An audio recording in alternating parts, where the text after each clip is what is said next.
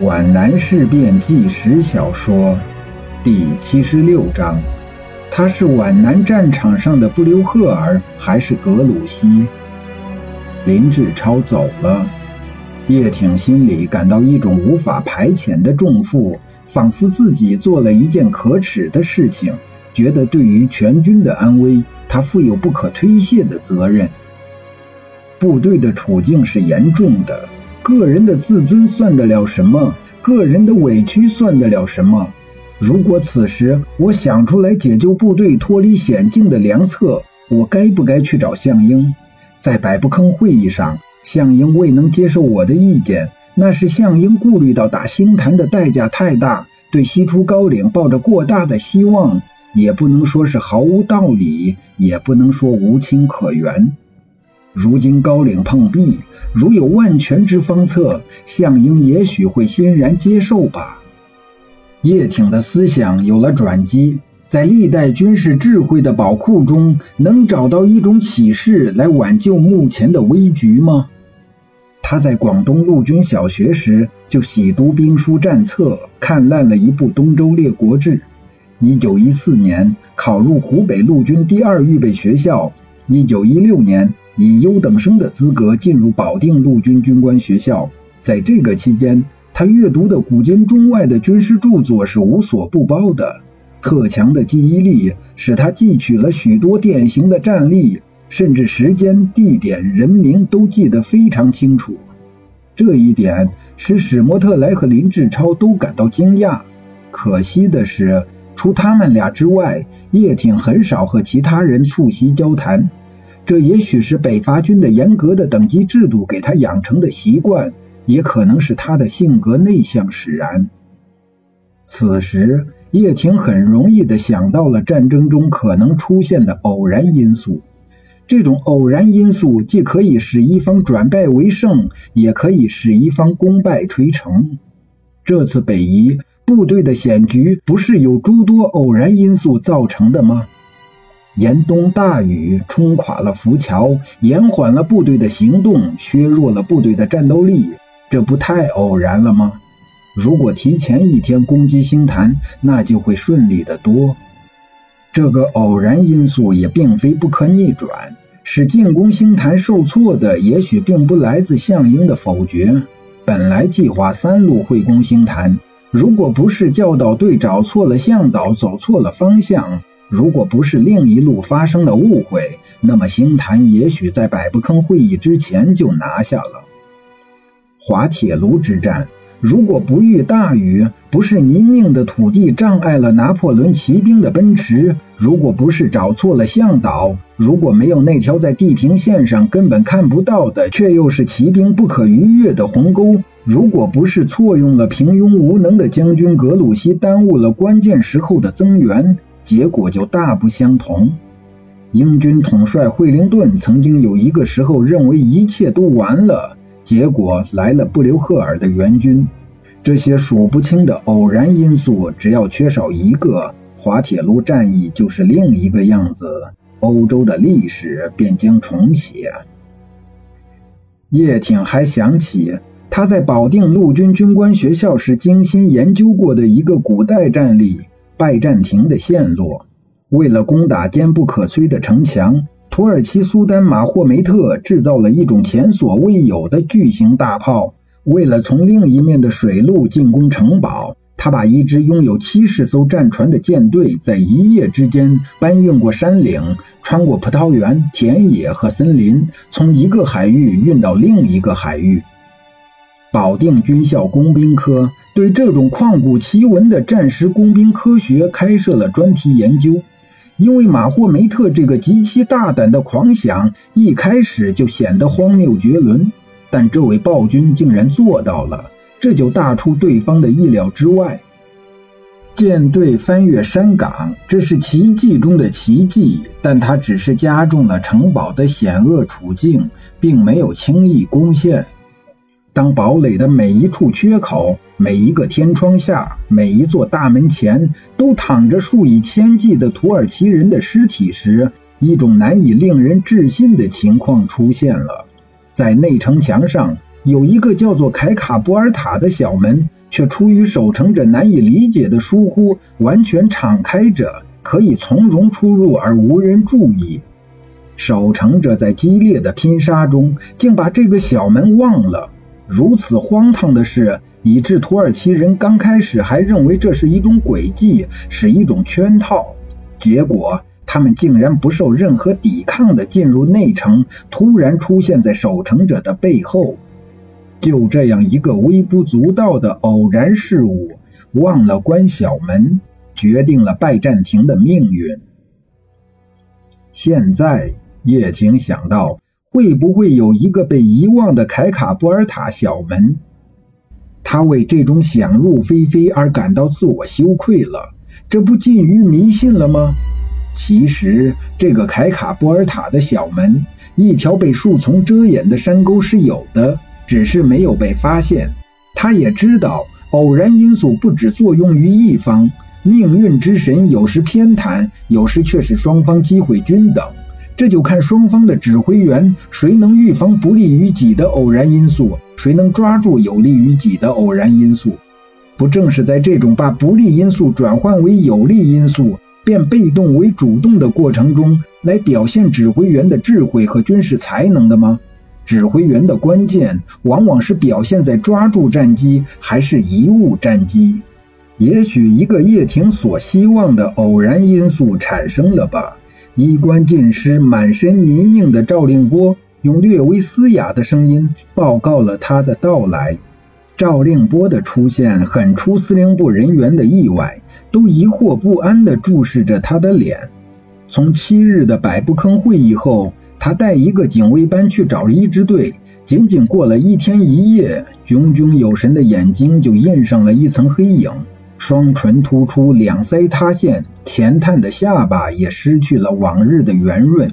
他不仅流露出睡眠不足、体力上的疲倦，而且还流露出一种精神上的虚弱。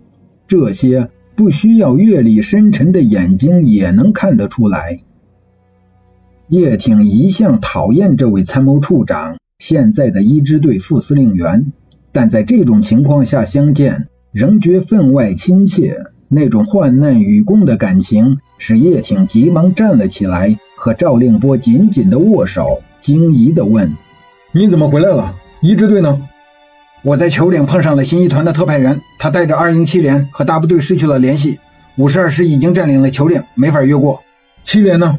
在外面挤在王家祠堂里休息。”赵令波说：“部队累垮了，特派员本来想见军长的，可是他一头拱在草堆上睡过去了。”赵令波给叶挺带来的情况很难说是希望还是失望。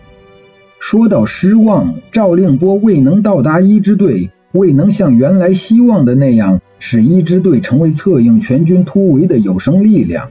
说到希望，他毕竟带来一个完整的连队，这是一把突围的尖刀，而且一支队还存在着。一旦联系上，突然出现在敌人侧后，那也不失为滑铁卢之战中布留赫尔那支挽救危局的援军。到这边来，叶挺把赵令波引到林志超留下的那张地图旁边。那些善于体会首长意图的副官和参谋们，立即把马灯年亮，放在能把地图照亮的角度上。叶挺指着铺展在神台上的地图说：“张处长。”现在军部的处境十分困难，我们因为向导弄错了方向，误走连岭，耽搁了时间。根据刚才林科长提供的情况，五团在高岭受到七十九师的阻击，新三团在高潭和茂林方向正与幺四四师激战，只有一支队两个团失去了联系，他们很可能在棒山一带向廊桥方向突围。如果能追上他们，要他们返回外长坑一带，这是四十师和五十二师的结合部，策应军部和二三支队向东突围，方可有救。我明白。赵令波注视着地图，他仿佛感受到地图上袭来一股激战的风雨，袭来一股令人生威的洪流。但他仍然沉稳地说：“我的任务是要把一支队变成出现在敌人侧翼的骑兵。”你的理解非常正确，这是我们唯一的希望。叶挺沉思了一下，似乎掂量赵令波能不能完成这个重托。似乎忧虑赵令波会不会成为滑铁卢战场上贻误战机、葬送了法军的格鲁希。我再返回去找一支队。赵令波喃喃地说：“我一定会找到副司令员。”在叶挺心目中，赵令波秦岭这次任务，简直是称得上具有自我牺牲精神的高尚行为。出生入死，杀进杀出，完成任务需要大志，需要大勇。很好，你去找到项副军长，把这个计划告诉他。叶挺坦诚而又严厉地说：“就说这是唯一挽救危局的机会。”直到这时，叶挺才想到，这位新任支队副司令员为什么会先来见他。我没有见到副军长。赵令波又补充说：“我找过了，没有见到他们，没有找到。”叶挺惊诧地注视着赵令波，认为这是不可能的。是的，赵令波也觉得奇怪。他原以为叶挺是知道项英去向的，他想象不出这是为什么。我碰到卫生队的刘医生，他说一个小时前在村口大樟树下见到过他们，可是我没有找到。叶挺不想深究了，也许不去见向英反而更好，这样他的指令就可以畅行无阻的执行。赵处长，时间太紧迫了。叶挺带有几分抱歉地说：“我看你不能休息了，希望你立即出发。你从警卫连带一个排去好吗？军长，带那么多人反而不好，目标太大。”我只带四五个人就够了，很好。叶挺简直要对原来的参谋处长刮目相看了，心想：难道我过去对他的看法不够公正？项英对他的器重是对的。他心中陡长了一种冤枉了好人时产生的那种内疚之情。东升，你把挎包里的资吧全给赵处长带去。郑东升把嘴撅了起来，他准备违抗命令。不不。赵令波恳切的拒绝：“我的警卫员身上还有干粮。那么你还有什么困难吗？还需要什么？”赵令波还需要什么呢？他此时的心境是极为复杂的，就像嘴里塞进了几样杂拌菜，各种滋味都有。他看得出叶挺把拯救全军的希望寄托在一支队的策应上，具体的说，就是寄托在他的身上。但是他怀疑自己能否穿过重重封锁，安全的到达一支队。他对此去前程的吉凶祸福几乎来不及预想，他一时真不知道需要什么。如果用惯贼行窃、无所不偷的心理形容赵令波的心境，也许不太适当。但他确实想要带走一点什么。他向祠堂里扫了一眼，目光落在了林志兰的脸上。女护士奉哥哥之命，刚从老樟树下到祠堂里来。祠堂里并没有伤员急需她的照应，她这才知道哥哥的用心。洋溢的爱情从内心深处散射出炫目的光彩，可以使人变得超常的美丽。再加上祠堂里温暖的气息，使她在寒风冷雨中变苍白了的面颊泛起红晕。在火光的映照下，显出霞光般的鲜艳。赵令波自己也搞不清出自何种动机，忽发奇想似的冒了一句：“我需要一个卫生员，能否请林护士跟我们去？”显然，这个要求是合理的。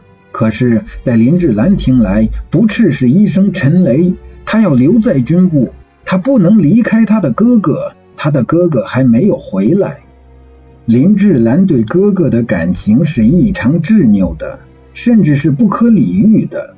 他对林志超的爱是在孤独中自我完成的，这种痴情谁也说不清是怎样发生的。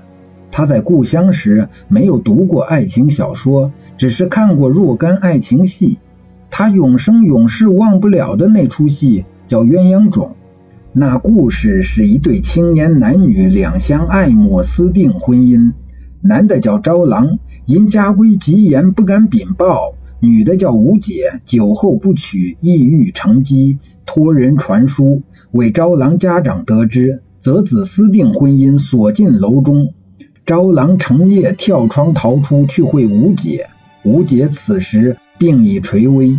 见招郎后悲伤而亡，招郎以碰壁殉情，二人合葬一处，成鸳鸯冢。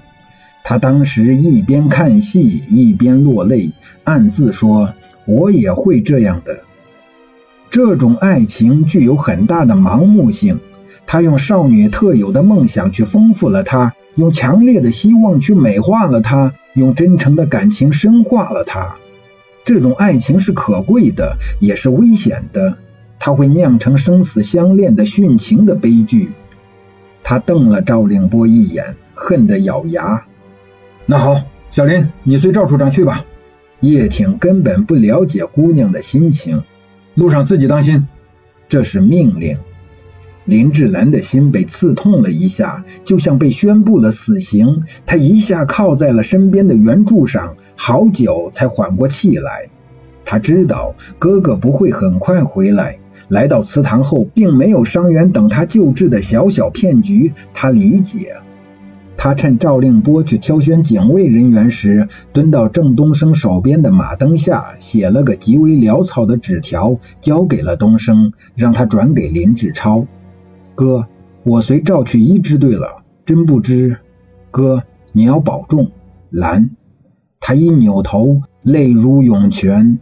他觉得再也见不到哥哥了。他忍住，忍住，踉跄着走出祠堂，掩面而泣。苍天有情，洒下一阵冷雨，陪姑娘同声一哭。林志兰不信鬼神，却相信预感。